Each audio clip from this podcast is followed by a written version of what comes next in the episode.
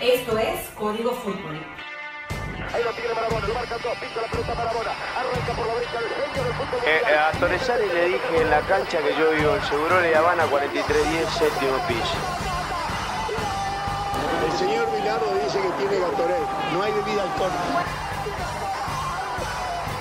En esta sala, él es el puto jefe, el puto amo. Siempre negativa. Siempre negativa. ¿Por qué? ¿Por qué? ¡Vete a la concha tu hermana! ¡Vamos, carajo! ¡Te quiero ver! ¡Te quiero ver, papá! ¡Vamos! ¿Qué pasa ahora, Matías? ¡Siempre pasa algo! ¿Por qué? ¿Por qué? No tiene bebida alcohólica, señorita. Tiene Gatorade. Él jugaba en Rusia, jugaba con, con los osos polares. Esto es Código Fútbol. ¡Belleza, nene, belleza! De esta manera damos inicio a la primera edición de Código Fútbol, porque anteriormente fuimos Fútbol al Día y hemos decidido retornar para tocar temas que tienen que ver con el fútbol venezolano, con el fútbol internacional, con la libertad y con el compromiso que lo hicimos siempre, Josías. Ignacio, un gusto hablar de un tema apasionante, de un tema siempre polémico, porque el fútbol tiene visiones distintas, valoraciones distintas de los protagonistas, de los que observan, de los que participan, y a veces eh, eh, el análisis crítico y la polémica eh, suma y suma más de lo que mucha gente cree y lo que mucha gente espera, la- el conformismo y el quedarse en una situación pasiva, permanente, creo que es eh, eh, el aporte es mínimo o le resta a una actividad que necesita crecer el día a día y manejar códigos de excelencia para poder competir de la mejor manera. Esta semana juega la selección nacional, va a enfrentar eh, su primer partido de esta doble jornada, la primera ante Perú, el segundo va a ser contra Chile en Chile, pero quizá lo primero que debemos revisar es, es la nómina de convocados por eh, Rafael Dudamel para esta ocasión, porque hay algunas variantes interesantes que a mí me hacen pensar y me hacen creer en que ya no hay medias tintas, en que ya se está pensando en el próximo proceso, entendido este como proceso de eliminatorias, camino a Qatar 2022 y por supuesto lo que sería la Copa América de aquella ocasión. Sí me llama la atención que en esta especie de, digamos, no quiero hablar de renovación, sino de llamado a nuevos valores, eh, sí me, da la, me llama la atención que no se tenga eh, en cuenta ciertos jugadores jóvenes que vienen teniendo alguna, alguna actualidad interesante y sí hay otros que no son tan jóvenes, tampoco forman parte del grupo de los veteranos, a, la escuela- a los cuales se les sigue dando oportunidades. No sé cómo, cómo lo ves tú. A mí, por ejemplo, el, el caso de Sabarino me choca con la convocatoria de Cristian Santos. No porque Sabarino nos vaya a salvar, estamos hablando de un chico, pero sí porque sería interesante que Sabarino fuese teniendo ya minutos, por lo menos, si no competitivos, minutos de entrenamiento con la selección. No soy tan optimista en lo, como lo define Ignacio. Yo creo que esto es una coyuntura circunstancial. O sea, ¿tú donde- crees que, que Vizcarrondo y, No, creo y que, Rosales- creo que Vizcarrondo no lo llaman más. Eh, y no es porque vaya a saber si Vizcarrondo conversó con Dudamel o no. Creo que no lo van a llamar más. Vizcarrondo, a mi entender, tuvo dos años de llamados eh, que lo terminaron perjudicando en la percepción de la gente. Eh, dos años de más de llamado a la selección. Creo que se equivocó en su momento Noel San Vicente llamando a Osvaldo Vizcarrondo. Sé que le sumaba en la idea que él quería, pero creo que ahí se equivocó. Y Dudamel, en este momento, cuando el jugador no juega en su equipo en Europa y que sus actuaciones no han sido buenas en la gran mayoría de partidos que ha estado en el último tiempo, eh, aprovecha este momento para no llamarlo más. Y los dos jugadores llamados a jugar, que creo que hacemos una encuesta, todos van a decir quiénes son los que van a jugar, que es Wilker Ángel y Velázquez, eh, están en un momento que da para que tenga la responsabilidad. Ahora, de Rosales lo veo más porque el jugador no ha rendido y quizás no hay química entrenador-jugador.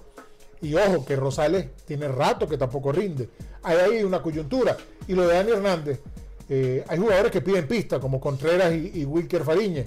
Hernández me parece un buen arquero, pero tengo entendido que también él pidió que no lo llamaran para este partido. Quizás el, arque- el técnico que fue arquero piensa, bueno, este es un momento para utilizar, pero hay jugadores jóvenes que piden llamado en un momento que podrían llamarlos, que no los han llamado, y algunos jugadores que quizás sorprende su llamado porque el nivel no está para que Ahora, sean llamados y los están llamando. Pero fíjate que en esta convocatoria, en dos partidos bravos, porque Perú es un equipo difícil, y ni hablar de Chile, que ya cualquier cosa que digamos de la selección chilena es redundante. Ahora, Perú, ves, Perú un capitán, perdón, o sea, ves un capitán como Tomás Rincón, futbolista en este momento mayor recorrido en la selección en cuanto a experiencia. Después de Rincón hay dos, que quizá sean eh, los, los que lo puedan, digamos, acompañar en el manejo del grupo. lugartenientes. Sí, lugarteniente. Salomón Rondón y Joseph Martínez. Y Joseph puede ser un líder silencioso. Y Salomón tampoco es un tipo que, que levante mucho la voz en público. Pero sí ha sido, sí ha manejado algún nivel de liderazgo eh, y sí no es tan silencioso. Lo, lo, lo conoces por, no, por Salomón, mucho tiempo. Salomón no, no expresa sus opiniones, pero a nivel de liderazgo grupal, sí, sí a veces eh, se extraña un poco. No se, pone la, no se pone la carga al hombro Claro. totalmente. Entonces, esta selección es muy joven. Este proceso, contrario a lo que los medios afines al poder han determinado, este proceso lo comenzó justamente hace un año San Vicente. Me refiero a traer a una cantidad de jóvenes. Eh, porque contra Perú y contra Chile, que fueron los últimos dos partidos de San Vicente, el promedio de edad ya era el promedio de edad más bajo de las selecciones sudamericanas. Esto lo está continuando en este caso Dudamel. Pero más que la lista, Josía, a mí me preocupa, o a mí me ocupa, porque preocuparse no existe, es si esta selección, a partir de estos cambios, este, digamos, estas modificaciones que pueden ser momentáneas o circunstanciales, como tú dices, o como yo creo que puedan ir un poquito más allá, esta, esta selección va a jugar otra cosa. Va a dejar de ser reaccionaria y va a tratar de protagonizar más los partidos. Por ejemplo, el enfrentamiento contra Perú creo que es clave para demostrar qué quiere hacer esta selección. Porque es en casa, es entre Perú, que teóricamente es una selección similar, y no es Bolivia, que era la selección más Sin débil. embargo, ante Perú hay una dificultad eh, que hay que tomar en cuenta, que es que la gente espera, Perú no es fácil, pero la gente espera que a Perú se le gane. Porque en los últimos procesos eliminatorios, en casa se le ha ganado. Y si bien Perú es una selección que en Copa América es muy difícil para todo el mundo, en eliminatoria se convierte asequible para algunas selecciones. Y por lo menos en el caso de Venezuela, tiene rato ganándole en casa a la selección peruana. Eso puede ser bueno para la confianza, pero también tiene su toque de presión porque hay un grupo joven o un grupo que no era tan protagonista en el pasado que tiene que asumir ese protagonismo. Tú me hablas de liderazgo y quizás el jugador que se parezca más a Rincón en liderazgo en el grupo, no tanto en protagonismo en la selección, es el Minino Flores, porque el Minino fue el líder en las categorías menores, fue capitán, en Táchira mostraba cierto liderazgo, sin embargo es un llamado que tiene cierta resistencia entre futbolistas, entre algunos entrenadores y entre fanáticos muchísimo, más allá del nivel que tenga Francisco Minino Flores, pero que sabemos que no es una persona silenciosa en el camerino y que es un líder eh, eh, positivo, se le conoce como un líder positivo, solo que no tiene los galones en la mayor que Claro. tienen los otros. Ahora, en este es un proceso para que me muestren ante una selección como la de Perú de qué está hecho este grupo que está llamando el eh, entrenador eh, Rafael Dudamel. A mí me parece que independientemente de lo que suceda ante Perú, quizás no va a ser el retrato o lo que vamos a etiquetar de Venezuela, porque ante Perú, procesos anteriores que han tenido confrontado dificultades contra otras selecciones, ante Perú ha mostrado una buena cara y eso quizás, ojalá y no nos dé un espejismo. No, yo sí quiero ver cómo va a parar el equipo, porque más allá de la rueda de prensa eh, previa al partido en el cual eh, explicará o dará a entender lo que, lo que mejor comprenda el seleccionador, yo quiero ver cuál va a ser la identidad de esta selección en ese partido. Va a protagonizar, va a esperar en media cancha, va a retroceder un poco, eh, va a utilizar los pases largos y el pelotazo como arma principal para buscar velocidad, o va a tratar de ser una selección que se asocie más. Ahora, eh, Ignacio, así el técnico tenga un planteamiento eh, X, mira, doble línea de cuatro cerca de- del área de, de- de defensa tuya, eh, el que toma la decisión final es el jugador. Claro. Y Perú te llama a tener alguna confianza.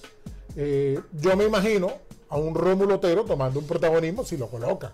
Ahora, si no lo coloca, porque por ejemplo Jacobo Cufati es de toda la confianza del entrenador y lo ha hecho bien en Millonario. Pero viene de dos semanas, Sí. de dos semanas, que viene de una lesión. Él- recordemos que él se lesionó hace Sí, eh, casi Millonario. 20 días y hasta ahorita es que está retornando de nuevo a la cancha. El Lobo Guerra, si bien anotó gol hace algunos días y, y ha tenido algún protagonismo en Palmeiras, no viene teniendo No. tanta regularidad con eh, eh, en su equipo el Palmeiras como la tenía en el Nacional. Sin embargo, el Lobo Guerra, Tomás Rincón, eh, el que pongan, sabe que contra Perú es un rival a ganarle, a salir a comérselo. Y lo van a, hacer, lo van a intentar por lo Claro, menos. lo puedes intentar, el tema es cómo lo va a hacer y es lo que, por eso insisto, quiero ver cómo lo va a hacer, porque Perú te puede invitar, pero si no te posicionas bien, si no te posicionas en favor de una propuesta más asociativa, no vas a encontrar. que hay algo sospechosos habituales, porque en, en Venezuela, como en muchas partes de Sudamérica, siempre se está buscando un culpable de algo. El sospechoso habitual que Vizcarrondo no está. Dani Hernández no está, tiene que asumir un protagonismo Contreras, que creo que va a ser el titular, o Fariñez, y ojo, Ángel y Velázquez van a tener la etiqueta de titulares titulares. Vamos a ver el comportamiento en un compromiso donde se sigue ganar. Código Fútbol.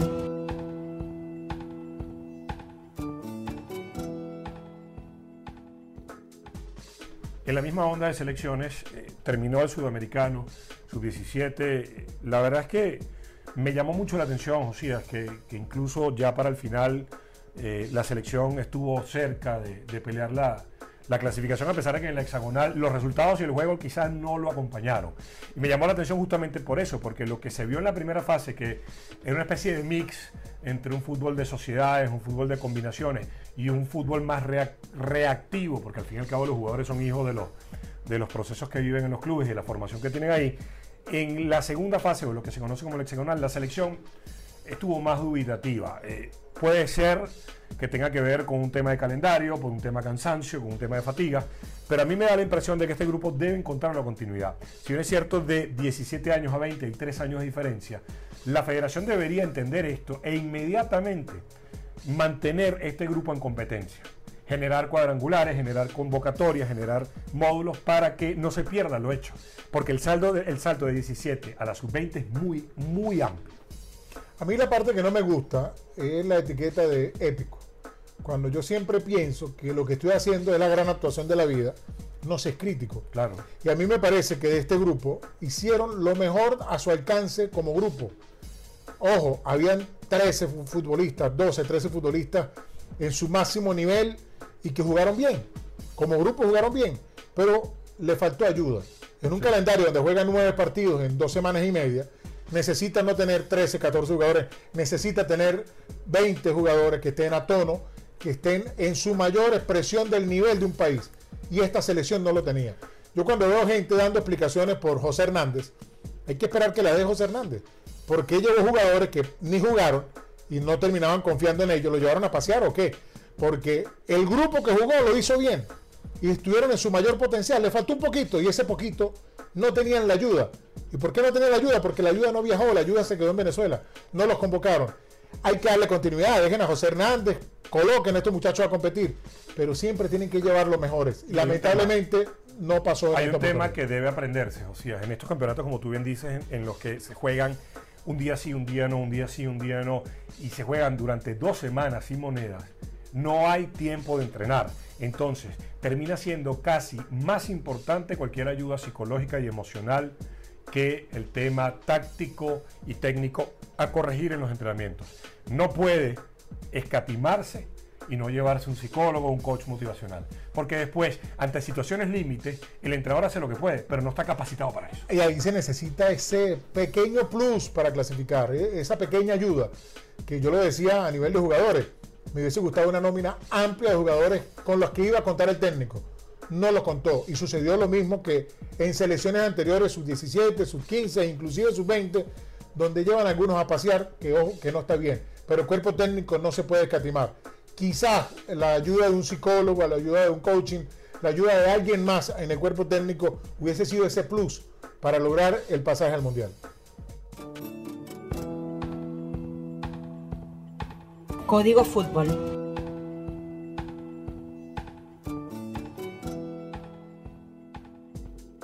Las elecciones a la federación, Josía.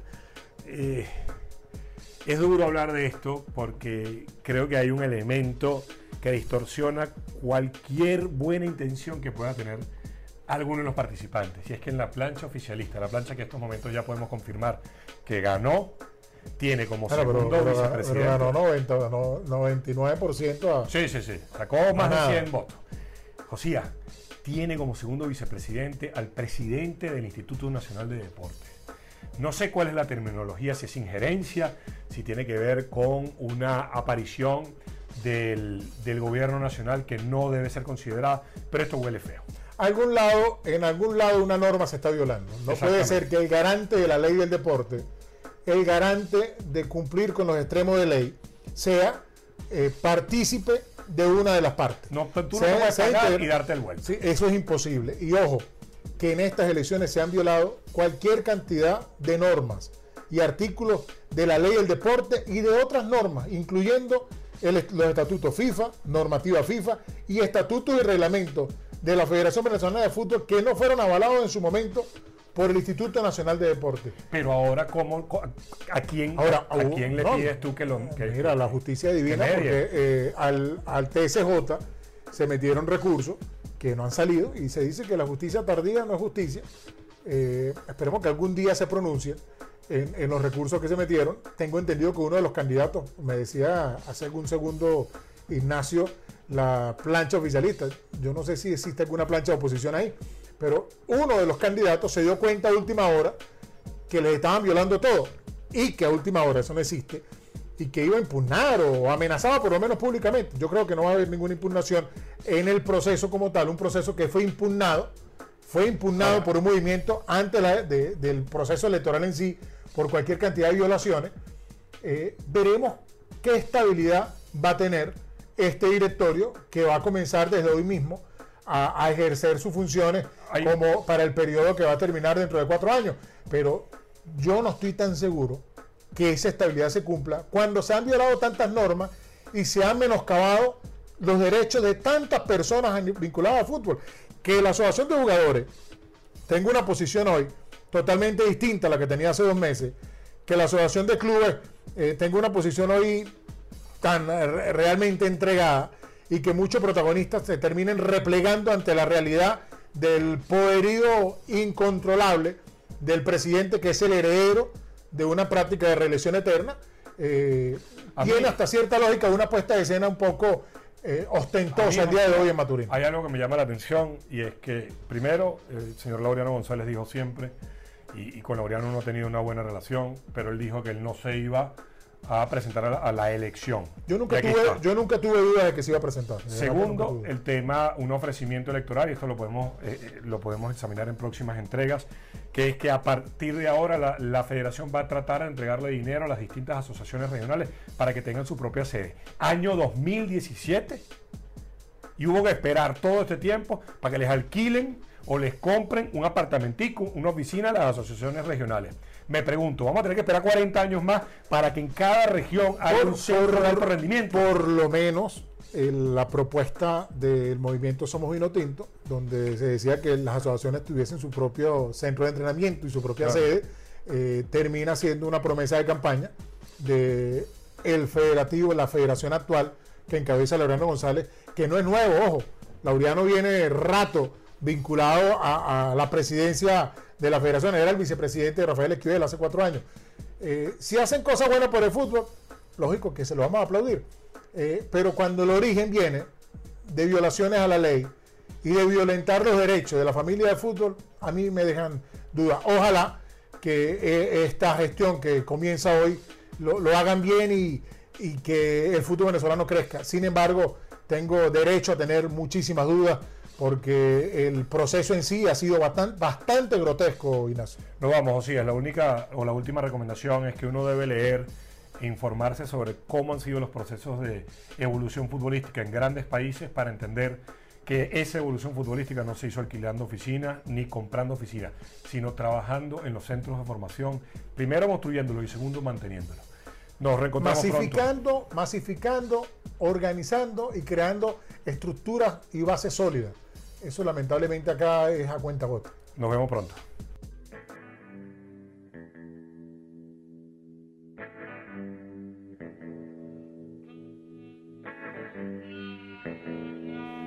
Esto fue.